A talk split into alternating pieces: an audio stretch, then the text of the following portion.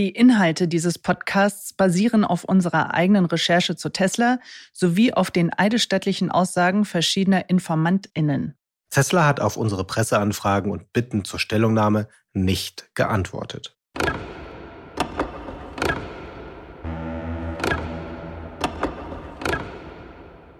Was für Leute werden da befördert? Ich weiß nicht, wo die hergekommen sind. Vielleicht haben sie irgendwie Flyer ausgeteilt am Alexanderplatz. Keine Ahnung. Ich kenne von führenden Automobilunternehmen in Deutschland, jeder Meister muss auch intern eine Prüfung absolvieren. Jeder Meister kennt Arbeitssicherheitsmaßnahmen, jeder Meister kennt arbeitsrechtliche Maßnahmen. Aber ich musste feststellen, dass das bei Tesla leider nicht der Fall ist.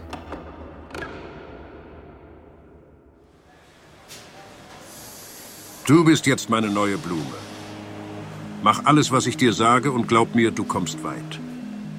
Absolute Willkür? Kann bei Tesla jeder Karriere machen, auch ohne fachliche Qualifikation? Selbst Schichtleiter haben offenbar manchmal keine Ahnung von dem, was sie da tun. Ich bin Manka Heiser. Ich bin Christian Esser und ihr hört Inside Tesla.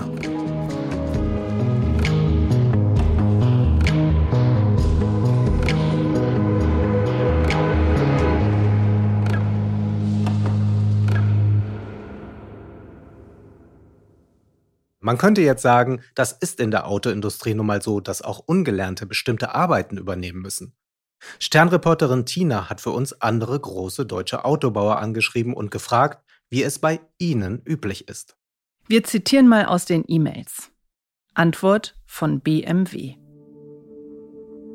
Grundsätzlich befürworten wir eine einschlägige abgeschlossene Berufsausbildung bei unseren Produktionsmitarbeitenden. Dennoch geben wir auch immer wieder Bewerberinnen und Bewerbern ohne Abschluss eine Chance, wenn entsprechende Lern- und Einsatzbereitschaft vorhanden ist. Bei unseren speziellen Berufsbildern liegt die Facharbeiterquote bei 100 Prozent. Und auch VW schreibt. Um bei Volkswagen eine Karriere als Schichtleiter zu absolvieren, ist der Meisterbrief oder eine vergleichbare Qualifikation Grundvoraussetzung. Diese kann während der Laufbahn bei Volkswagen erworben werden. Das ist schon ein elementarer Unterschied zu dem, was wir hier bei Tesla sehen, beziehungsweise was Mitarbeiter uns erzählt haben. Und dann kam der Oberhammer. Kim kommt nach der Spätschicht, ich glaube es war der neunte oder zehnte Arbeitstag, ins Haus und erzählt, dass sie aufsteigen soll. Wir haben erstmal gelacht, so nach dem Motto, was? Befördert? Du hast doch gar keine Ahnung. Naja, eigentlich ist das ja gar nicht so lustig. Also, unsere Kim kann eine Art Prozesstechnikerin werden. Eine Riesenaufgabe. Da braucht man eigentlich eine spezielle Ausbildung für oder ein Studium. Ihr Chef, also der, der für die Maschinen in der Drive Unit die Verantwortung hat, hat sie dann zu seinem Schreibtisch gerufen. Er hat seinen Laptop aufgeklappt und dann Kim ein überraschendes Angebot gemacht. Ich mache jetzt so, als würde ich dich nicht kennen und ich zeige dir, was der beste Weg sein könnte. Okay? Du hast zwei Optionen.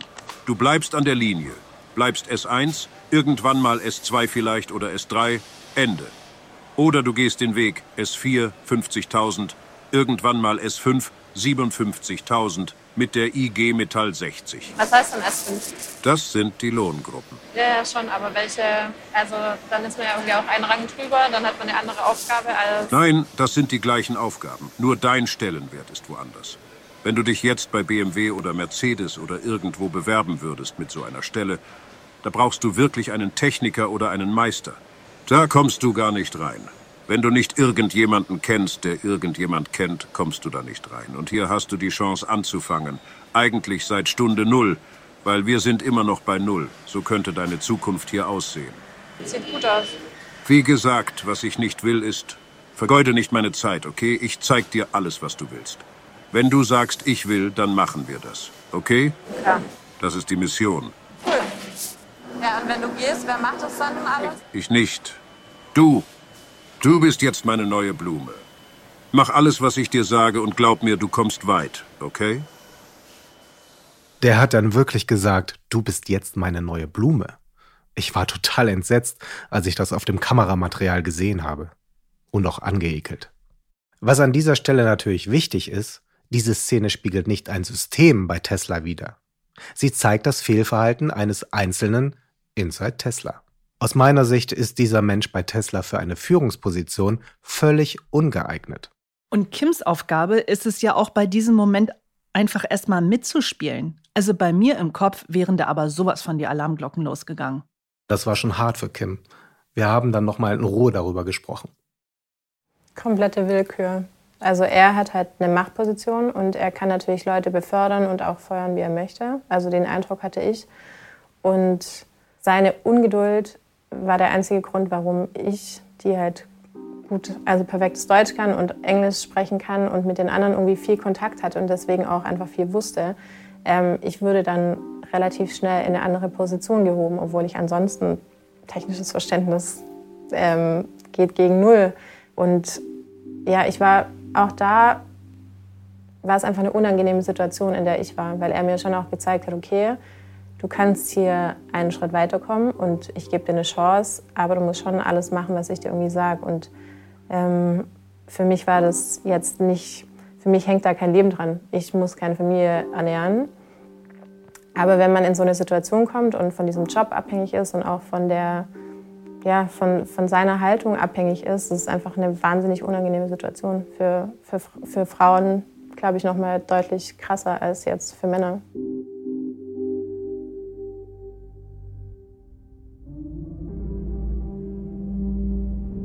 Und dann setzt Kims Vorgesetzter, also der Prozesstechniker, noch einen drauf. Warum hat er keine Polin genommen? Weil sie hübsch ist und groß ist. Ich bin verheiratet und habe ein Kind. Sorry, kein Interesse. Ich auch nicht. Und wenn doch, geht's die alle einen Scheißdreck an, okay? Was ich privat mache oder du privat machst. Und das ist genau der Unterschied. Dreckige Neider. Ich hasse die Menschen. Verstehst du? Und das sage ich jedem ins Gesicht, ist mir egal. Du hast mich ja auch nicht viel arbeiten sehen eigentlich, oder? Ich habe eigentlich ja nur die Sleeves übergezogen. So viel kannst du wahrscheinlich auch nicht sagen, was ich kann. Oder warum? Was?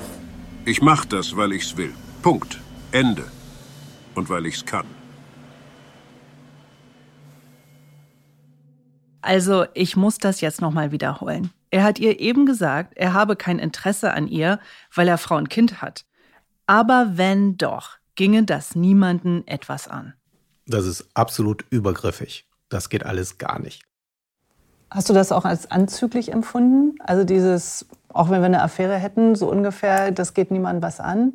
Als er das nochmal gesagt hat, das war der erste Moment, wo ich dachte, oh. Als er dann auch meinte, ja, ich habe Frau und Kind kein Interesse.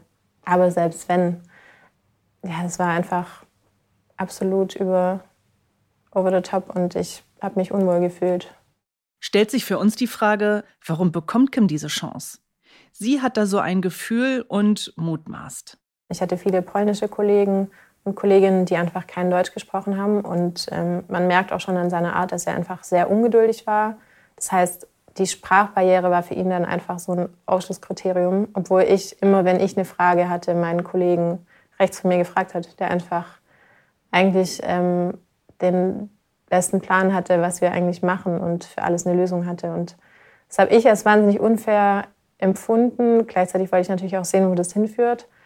Ähm, und ich habe schon gemerkt, dass es für, für die polnischen Kolleginnen und Kollegen ja, unverständlich war, dass ich jetzt da mitlaufen darf und sie immer noch an diesem Band stehen, an dem sie schon seit vier Monaten stehen und die ganzen Nachtschicht, Nachtschichten gekloppt haben. Und ähm, ich bin irgendwie nach einer Woche da nicht mehr am Band. Was war es denn letztendlich, dass er dich gefragt hat, dass du, dass du aufsteigen darfst? Ich kann es nicht ganz genau sagen. Es ist natürlich ähm, schwierig. Aber er hat mich nicht beim Arbeiten gesehen, wie gut ich war. Ich habe vielleicht Nachfragen gestellt und ähm, das eine oder andere ganz okay schnell begriffen, aber das haben die anderen auch. Ähm, er hat danach auch Anspielungen gemacht, dass die anderen ihm sozusagen über ihn sagen, dass es nur ist, weil ich eine Frau bin. Und ich könnte mir schon vorstellen, dass das auch mit ausschlaggebend war. Wir könnten hier jetzt alle möglichen Vermutungen anstellen, tun wir aber nicht.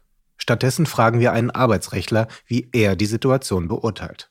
Wir haben Sven Jürgens Kims Material gezeigt. Er bewertet es wie folgt. Also ganz offensichtlich hat er äh, eine Rolle gespielt, dass sie eine attraktive Frau ist und dass sie da irgendwie, dass dieser Vorgesetzte auf sie ein Auge geworfen hat, was natürlich im höchsten Maße unappetitlich ist und definitiv nicht zeitgemäß. Ja, also das, da sträubt sich einem alles. Es ist äh, eigentlich widerlich, wie das hier abläuft. Äh, so eine Beförderung sollte so ablaufen, dass geschaut wird, hat sich jemand bewährt über einen längeren Zeitraum, was für Qualifikationen hat er, ist er motiviert, möchte er sich weiterbilden. Das kann man nach einer Woche gar nicht beurteilen. Also da, da scheinen wirklich ähm, sexuelle Avancen eine Rolle zu spielen und nicht die fachliche Qualifikation.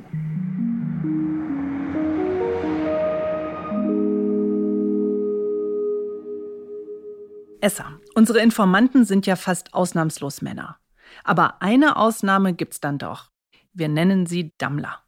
Sie hat bei Tesla in der Karosserieabteilung gearbeitet, kurz Buddy in White. Als wir Dammler treffen, ist sie immer noch richtig aufgebracht. Sie hat Redebedarf. Wir haben sie insgesamt fünfmal getroffen. Bei Gericht in Frankfurt oder in Cafés in Neukölln oder bei einem Spaziergang über das Tempelhofer Feld in Berlin. Für unsere Filmaufnahmen treffen wir sie schließlich in einem Hotelzimmer. Sie erzählt uns, dass sie schwere Arbeitsunfälle mitbekommen hat. Zum Beispiel von Paletten, die Menschen auf den Kopf gefallen sind. Oder von Schnittwunden an den Händen. Diese, aus ihrer Sicht miesen Arbeitsbedingungen, will Dammler nicht einfach hinnehmen. Sie macht den Mund auf, macht Verbesserungsvorschläge. Noch während ihrer Probezeit und zwar nachdrücklich.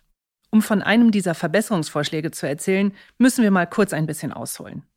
Dammlers Aufgabe ist es, mit einem Bohrer Schrauben in eine Tesla-Karosserie zu schrauben. Sie schätzt, dass der Bohrer mindestens 15 Kilo gewogen haben muss. Eine harte körperliche Arbeit, die auch ihre männlichen Kollegen nicht mit links hinbekommen, wie sie uns erzählt. Das ist eine Zumutung.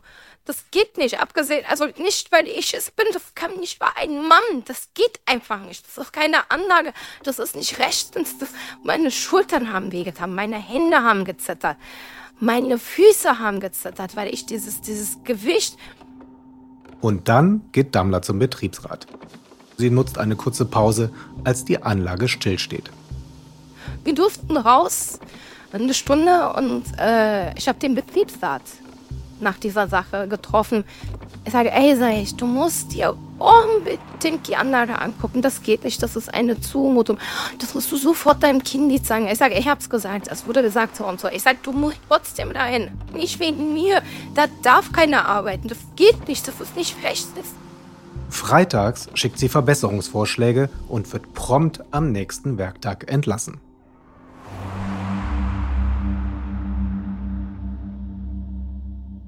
Was hast du da gedacht? Ich habe nicht diskutiert. Ich wusste eigentlich wirklich nicht, was ich machen sollte. Er wollte schon, dass ich aus dieser Abteilung rausgehe, dass die anderen Mitarbeiter alle sehen, wie er mich rausgeschmissen hat. Ähm, es ist wirklich ein absolut äh, schönes Gefühl gewesen, wie ein Verbrecher rechts, links, dann zwei Supervisor, die dich eigentlich ausbegleitet haben, komplett raus. Komplett raus.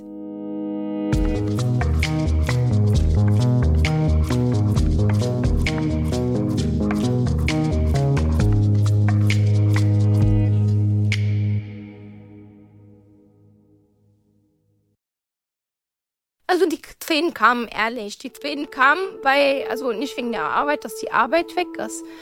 Äh, Arbeit ist reichlich. Äh, die Tränen kamen, weil. Was haben die mit dir gemacht? Wer bist du? Was war das? Was ist das? Ist das menschlich? Dieses Arbeitsklima, von dem Dammler uns hier erzählt hat, das hat mich sehr betroffen gemacht.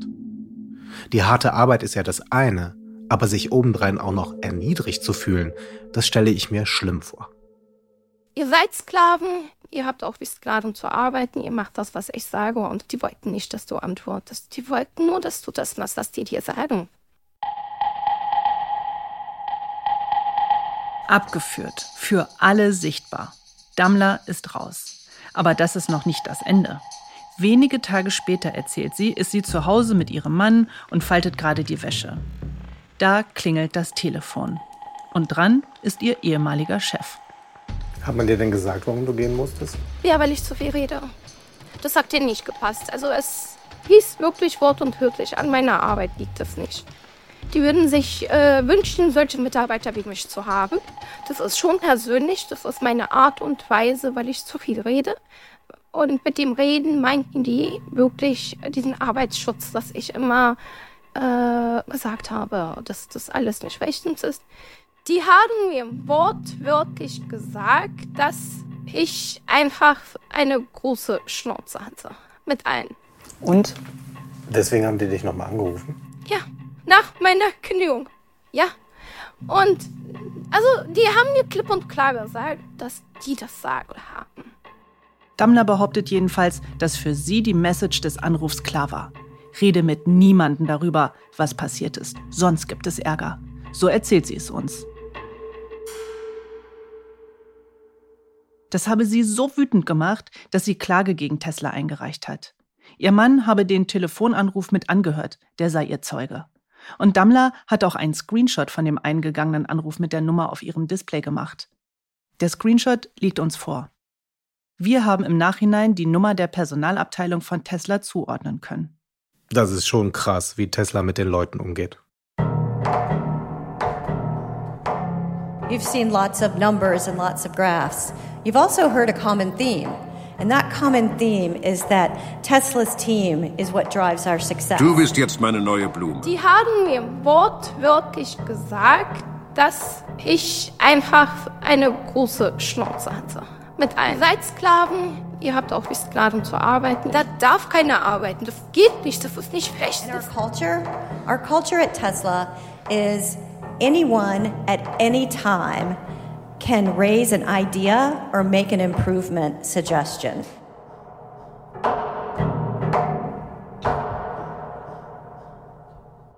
Jeder kann jederzeit sagen, was er oder sie denkt. Das ist die Tesla-Kultur. Klar. Das sagt die hochrangige Tesla-Managerin Laurie Shelby beim Tesla Investor Day 2023.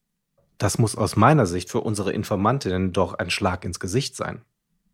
Auf ihrem LinkedIn-Profil ist sie in der Position Vice President bei Tesla tätig. Und haltet euch fest, dort steht auch, sie sei Mitglied der American Lung Association, einer Organisation, die Lungenkrankheiten bekämpft. Ihr erinnert euch an den Aluminiumstaub?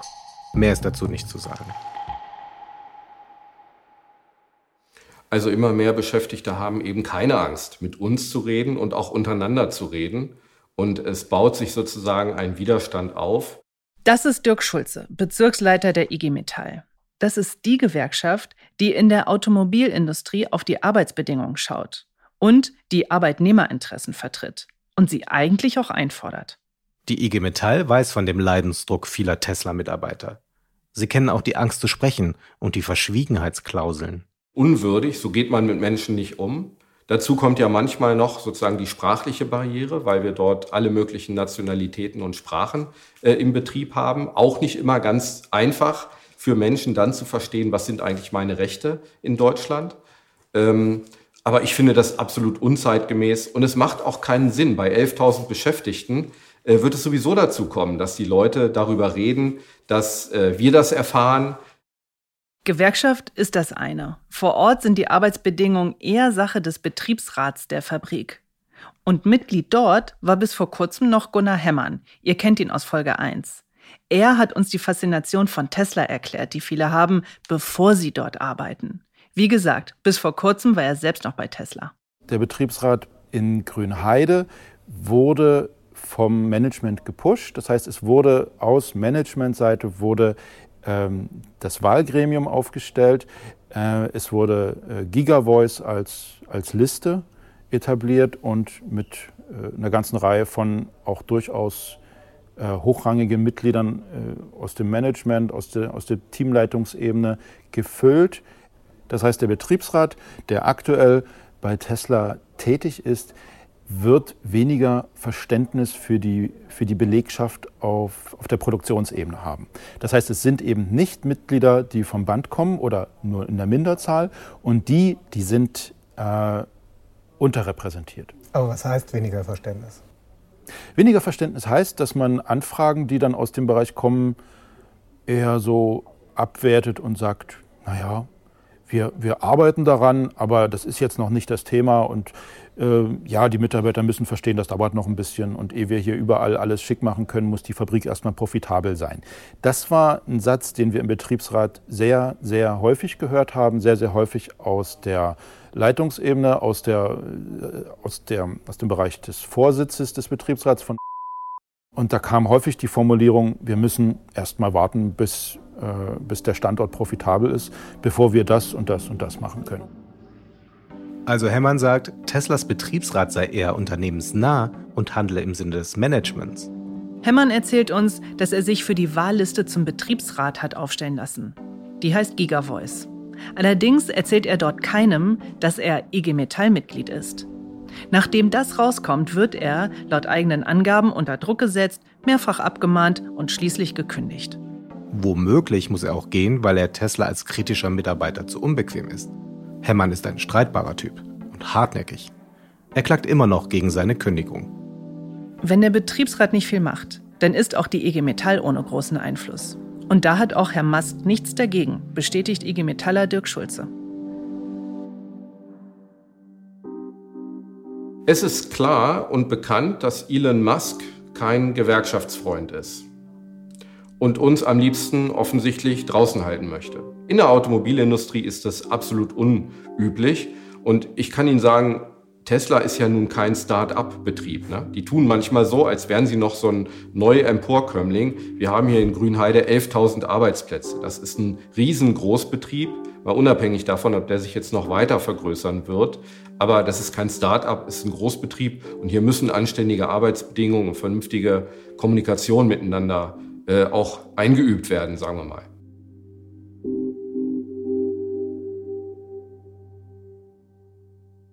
Tja, Issa, wir sprechen mit immer mehr Menschen, die uns Sachen erzählen, die es so aus meiner Sicht in einer deutschen Firma nicht geben dürfte. Schlimme Arbeitsunfälle, dubiose Karrieren, alles großer Mist für die Menschen, die da arbeiten. Also ich würde da nicht arbeiten. Machen wir ja auch nicht. Du nicht, ich nicht und wahrscheinlich die meisten von euch, die diesen Podcast jetzt hören, auch nicht. Daher könntet ihr jetzt auch sagen, aber dann sollen die Leute da halt nicht arbeiten. Was interessiert mich das? Ich kann euch sagen, das geht uns alle an. Denn ein weiteres Problem ist der Umgang mit der Umwelt. Dass die Behörden offenbar nicht so genau hinschauen, ist nicht nur ein Problem für die Sicherheit der Werksmitarbeitenden, sondern auch für die Natur. Teile der Fabrik stehen in einem Trinkwasserschutzgebiet. Das heißt, wenn dort oder bereits in der Nähe giftige Stoffe in den Boden sickern, kann das eine Gefahr für das Grundwasser in der Region darstellen. Wie real die Gefahr für die Umwelt ist, belegen die Akten, die Tina besorgt hat. Wisst ihr noch, im Dezember wurde doch über einen Bericht des RBB bekannt, dass das Landesamt für Umwelt Strafanzeige gegen Tesla gestellt hat, ja. wegen eines illegalen Gefahrenstofflagers. Genau, genau, genau. Ja, ja, das wissen wir noch. Ähm, und da hatte ich ja damals schon beim Landesamt für Umwelt äh, einen Antrag gestellt und wollte Auskunft dazu haben. Der wurde mir ja abgelehnt, weil ja gesagt wurde, es ist ein laufendes Verfahren, Staatsanwaltschaft ermittelt und deswegen dürfen wir keine Auskunft geben. In den Akten des Landesamtes für Arbeitsschutz findet sich aber etwas dazu. Offensichtlich haben die das übersehen. Gut für uns. Also am 28. Juni 2022 informiert das Landesamt für Umwelt, unser Landesamt für Arbeitsschutz, dass sie ein Gefahrenstofflager entdeckt haben. So, also das Landesamt für Umwelt hat an diesem Tag bei einer Begehung festgestellt, dass das temporäre geplante Gefahrenstofflager bereits errichtet worden ist und in Betrieb. Das hört sich ja zumindest so an, als wenn denen das keiner mitgeteilt hat. So, es wurden brennbare Flüssigkeiten und Gase gelagert, unter anderem auch das unmittelbar störfallrelevante Kältemittel Tetrafluorpropen, mhm. brennbares Gas. Okay. So, und jetzt kommt's. Lager verfügt über keine Brandmelde- und Löscheinrichtung. Vorgefundene Stoffe stimmen nicht mit der Liste in den Bauantragsunterlagen oh, das ist überein. Aber, das, das ist aber wirklich hart. Ja. Wenn das Ding nämlich explodiert und das alles ins Grundwasser ja. geht, dann, dann ist wirklich... Ja, und das ist natürlich, also ich meine, das ist natürlich auch berechtigt, dass sie dann Anzeige gestellt haben, ja, weil das ist ja und dann fragt halt das Landesamt, äh, also das Landesamt sagt dann, die haben sofort den Weiterbetrieb der Anlage untersagt und fragen dann das Landesamt für Arbeitsschutz, äh, wisst ihr da irgendwas zu? Und das Landesamt für Arbeitsschutz antwortet, dass es schon am 2. Mai informiert worden ist vom Bauamt. 22, ähm, und dass aber äh, das Landesamt für Arbeitsschutz keine Abnahme gefordert hat und nichts unternommen. Wahnsinn. Und dann schreibt der Prüfer, gleichwohl muss ich sagen, dass ich dort hinten auf dem Gelände seit Wochen nicht war. Das gibt's doch nicht. Steht da. Also, und hier muss ich mich wieder sehr vorsichtig ausdrücken. Die Akten lassen mich vermuten, dass die Behörden schon Hinweise auf einen nachlässigen Umgang mit Gefahrenstoffen haben. Aber es legt den Verdacht nahe, dass sie nicht genug tun, um diese Umweltunfälle einzudämmen. Die Staatsanwaltschaft hat die Ermittlungen gegen Tesla wegen des unerlaubt betriebenen Gefahrenstofflagers schließlich eingestellt. Eine Tesla-Verantwortliche musste eine Geldstrafe zahlen, weil sie die Nutzung des Lagers angeordnet haben soll. Mehr ist nicht passiert. Die Strafe hat also eine Einzelperson getroffen, nicht die Firma Tesla. Das, was in den Akten steht, ist ja das eine. Ich habe dann mit Tina aber noch einen Informanten getroffen, der auf dem Tesla-Gelände als Manager gearbeitet hat. Der hat dort mitbekommen, wie Tesla Müll entsorgt und recycelt, und er hat das dokumentiert. Er hat uns knapp 500 Fotos gezeigt, darunter Bilder von auslaufendem Öl. Das ist dort aus einem gerissenen Baggerschlauch rausgeströmt, wie aus einer Regenwalddusche. Und er hat uns von Bränden berichtet. Unter anderem hat dort eine E-Auto-Batterie gebrannt. Es ist die Fülle dieser Informationen, die uns stutzig machen und vermuten lassen, dass da irgendwas bei denen, die das kontrollieren sollten, nicht richtig läuft. Wer übrigens für die Kontrolle des Trinkwassers vor Ort theoretisch auch zuständig ist, ist der Wasserverband Strausberg-Erkner. Der hat Zugang zu den Messstellen auf dem Tesla-Gelände, um dort die Qualität und den Wasserstand zu messen. Die Behörden haben dem Wasserversorger allerdings die Kontrolle des Grundwassers entrissen. Wenn Öl ausläuft oder es brennt, dann sollte der Wasserverband eigentlich sofort alarmiert werden, damit er das Grundwasser schützen kann. Ist aber nicht so. Der Wasserverband ist nicht zuständig für die Kontrolle des Grundwassers unter der Tesla-Fabrik, sondern eine andere Firma. Eine Firma, die von Tesla bezahlt wird. Mit anderen Worten, hauptsächlich Tesla selbst.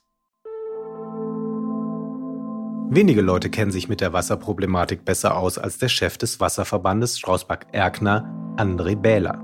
Dem Verband, dem drei Städte und 13 Gemeinden angehören, versorgt 170.000 Einwohner mit Wasser. Deshalb wollen wir ihn sprechen. Und dann passiert kurz vor unserem Interview mit ihm etwas wirklich Schräges. Gegen Bela ist ein Abfallantrag eingereicht worden. Einige der Kommunen wollten ihn absetzen. Vermutlich auch, weil er den Kommunen von Anfang an zu kritisch gegenüber Tesla gewesen ist. Geschafft, ihn abzuwählen, haben sie übrigens nicht. Wir reden mit ihm an dem Brunnen, der nur etwa 1500 Meter von der Tesla-Fabrik entfernt ist. Also genau dort, wo das Grundwasser aus dem größten Wasserreservoir der Region ankommt, nachdem es unter der Fabrik durchgeflossen ist. Und wir haben ihm was mitgebracht. Tina hat nämlich beim Landesamt für Umwelt, also bei der Behörde, die für die Kontrollen zuständig ist, eine offizielle Anfrage gestellt. Sie will wissen, welche Umwelthavarien Tesla seit der Fabrikeröffnung gemeldet hat. Und das Amt hat uns zurückgemeldet. Eine Liste mit sage und schreibe 26 Umwelthavarien. Und als du ihn dann triffst, Heise, sieht er diese Liste zum ersten Mal. Diesel und Hydrauliköl, da müssen wir nicht drüber reden. Äh, das hat da in dem Boden und in der Trinkwasserschutzzone sowieso nichts und, und im Boden auch so schon nichts zu suchen. Das muss, wenn es aus, äh, dazu kommt, dass es ausläuft, äh, dann muss da schnell gehandelt werden, damit es nicht in den Kreislauf gerät. Aber das ist ja banal, also das weiß ja jeder. Ja, aber ja. Sie sagen das so gelassen. Ich ja. meine schon, das ist die offizielle Liste, ne? Ja. wo, wo jetzt, also was da alles passiert. Und ich meine, das ist ja erstmal also ich finde, dass ähm, sozusagen die Öffentlichkeit nichts weiß, Sie nichts wissen, ist erstmal schwierig. Ja. Also transparenter, offener Umgang äh, sieht anders aus. Mhm. Ich habe hier noch andere Sachen, die ich, also das sind sozusagen die offiziellen Sachen. Ne? Mhm. Ähm, 15.000 Liter Lack, das haben wir. Krebserregendes Kathodenpulver ausgetreten. Mhm. Das haben wir auch. Gefahrenstofflager, hochexplosives Lager ohne Feuerlöscher. Ähm, die haben dann einfach eine Genehmigung danach bekommen. Äh, giftige Gase beim illegalen Recyclingversuch. Also das darf mhm. eigentlich gar nicht recycelt werden. Das problematisch, ja oder nein? Problematisch, ja. Das hat also, ja, ja, Trinkwasserschutzzone muss ich nicht sagen. Es gibt also für jede Schutzzone äh, einen Katalog, einen Verbotskatalog. Und äh, also halt diese Sachen gehören alle dazu, die da in der Trinkwasserschutzzone nicht stattzufinden haben. Bela bestätigt. Sollte durch diese Umweltvergehen das Grundwasser verseucht werden, dann wäre das auch tatsächlich erst Jahre später an den Messstellen seiner Brunnen nachweisbar. Wichtig ist, dass wenn etwas in den Boden gelangt, eigentlich sofort gehandelt werden müsste.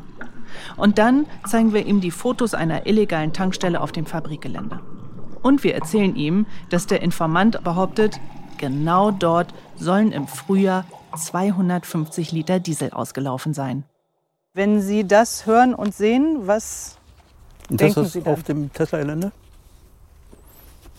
Ja, da bin ich jetzt ein bisschen überrascht. Also, das, äh, ja, wie soll ich mal sagen, also, das überrascht mich jetzt, dass da sowas da, es, es sieht ja auch so aus, als wenn äh, hier auf dem Bild schon es da zu Auslaufen kam, von was auch immer. Das Abgefahrene an der illegalen Tankstelle ist, dass sie ohne Witz in einem weißen Partyzelt versteckt war. Das stand auf dem ehemaligen Recyclingplatz auf dem Tesla-Gelände. Wir haben uns Drohnenaufnahmen angesehen und entdeckt, dass das Zelt dort mindestens seit März 2023 gestanden hat. Aber erst im Juli hat die untere Wasserbehörde diese dann entdeckt und entfernen lassen. Bela sieht eine potenzielle Gefährdung, doch ihm sind die Hände gebunden, weil, laut seiner Aussage, Tesla nicht kooperiert wie nötig. Und von den Behörden bekommt er übrigens auch nicht die Unterstützung, die es eigentlich bräuchte. Also Heise, da würde ich doch als Landesamt für Umwelt auf die Barrikaden gehen und etwas unternehmen. Die Warnungen von Bähler, also von dem, der sich wirklich auskennt. Der, der für 170.000 Menschen sauberes Wasser zur Verfügung stellen muss, interessieren anscheinend einfach gar nicht. Das hat André Bähler selbst erlebt. Ja, wir haben wirklich merkwürdige Sachen erlebt in der Vergangenheit, wo uns äh, Politiker, mir persönlich Politiker direkt ins Gesicht gesagt haben, dass mich das nicht an, nichts angeht und dass sie das prüfen und so weiter. Und ich sehe es aber, dass es nicht funktioniert, dass die Mechanismen einfach nicht funktionieren. Und ja, ich mache mir natürlich da auch meinen Reim drauf, ne? ist ja klar. Den Bela, den kennen wir jetzt schon seit drei Jahren. Und ich habe das immer so erlebt, dass er der Last Man Standing ist. Also der letzte Kritiker, der wirklich für das Trinkwasser kämpft und übrigens auch für die Versorgungssicherheit der Bürger. Jetzt wollen einige einfach, dass er geht, Und die Bürger haben Angst davor, dass ohne Bähler das Trinkwasser gefährdet ist. weil es keiner mehr wirklich unabhängig kontrolliert. Wir haben Belege, dass schlimme, sogar gesundheitsgefährdende Arbeitsbedingungen in der Gigafactory Grünheide herrschen. Nachweise, dass gegen Arbeitsschutz und Umweltauflagen verstoßen wird. Aussagen von Tesla-InsiderInnen, dass zahlreiche vermeidbare Unfälle passieren. Dass Mitarbeitende in der Probezeit gekündigt werden, die dem Arbeitsdruck nicht standhalten oder Kritik äußern. Und wer arbeitet seit fast drei Wochen in diesem Chaos? Kim. Eigentlich haben wir jetzt ja wirklich alle Belege zusammen. Es ist Zeit, dass sie dort aufhört. Wir beenden unseren Undercover-Einsatz. Ich glaube, im Nachhinein kann man das irgendwie nicht glauben, dass wir da halt so lang drin waren und so lang in so einer Parallelwelt gelebt haben. Also zum einen halt acht Stunden am Band gestanden haben, währenddessen Interviews geführt haben und danach noch drei Stunden nachbesprochen haben, uns überlegt haben, was ist für uns wichtig, was wir am nächsten Tag irgendwie versuchen rauszufinden. Und das alles an einem Tag irgendwie unterzukriegen, war halt absurd. Ja, also es war schon der totale Ausnahmezustand. Vor allem auch dieses komplett gekappt von der Außenwelt, äh, dass man irgendwie auch mit vielen Leuten nicht sprechen könnte. Und ich glaube, das sind ganz viele Sachen, die mich immer noch beschäftigen, wo ich weiß, ich kann immer noch nicht wirklich mit vielen darüber sprechen. Vielleicht hoffentlich später dann auch. Ich muss immer wieder an bestimmte Szenen denken, wenn irgendetwas mit der Arbeit ist oder nicht. Oder wenn ich die Arbeitsbedingungen von anderen Leuten mitbekomme und mich erinnert das immer wieder dran. Also ich glaube, ich habe jetzt einen ganz anderen Blick auf genau diesen Arbeitszuständen in Fabriken auch. Nach all dem, was wir gesammelt haben, ist es doch jetzt an der Zeit, den Mann mal zu befragen, der die Fabrik nach Brandenburg geholt hat. Herr Wolke, Christian Esser von RTL, wir haben auch eine Frage zu Brandenburg. Jetzt ist der Punkt gekommen, wo wir die Verantwortlichen konfrontieren müssen. Herr Bundeskanzler, guten Tag. Ich habe eine kurze Frage, und zwar zu den Arbeitsbedingungen in der Tesla-Fabrik. Nächstes Mal bei Inside Tesla.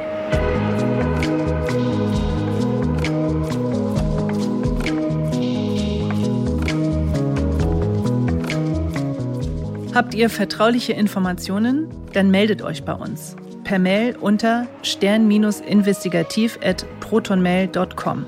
Die E-Mail-Adresse findet ihr auch in der Folgenbeschreibung. Abonniert jetzt unseren Podcast, damit ihr keine Folge verpasst.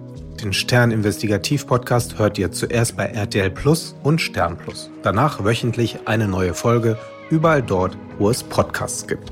Inside Tesla ist ein Podcast von RTL Plus und Stern. Produziert von der Audio Alliance.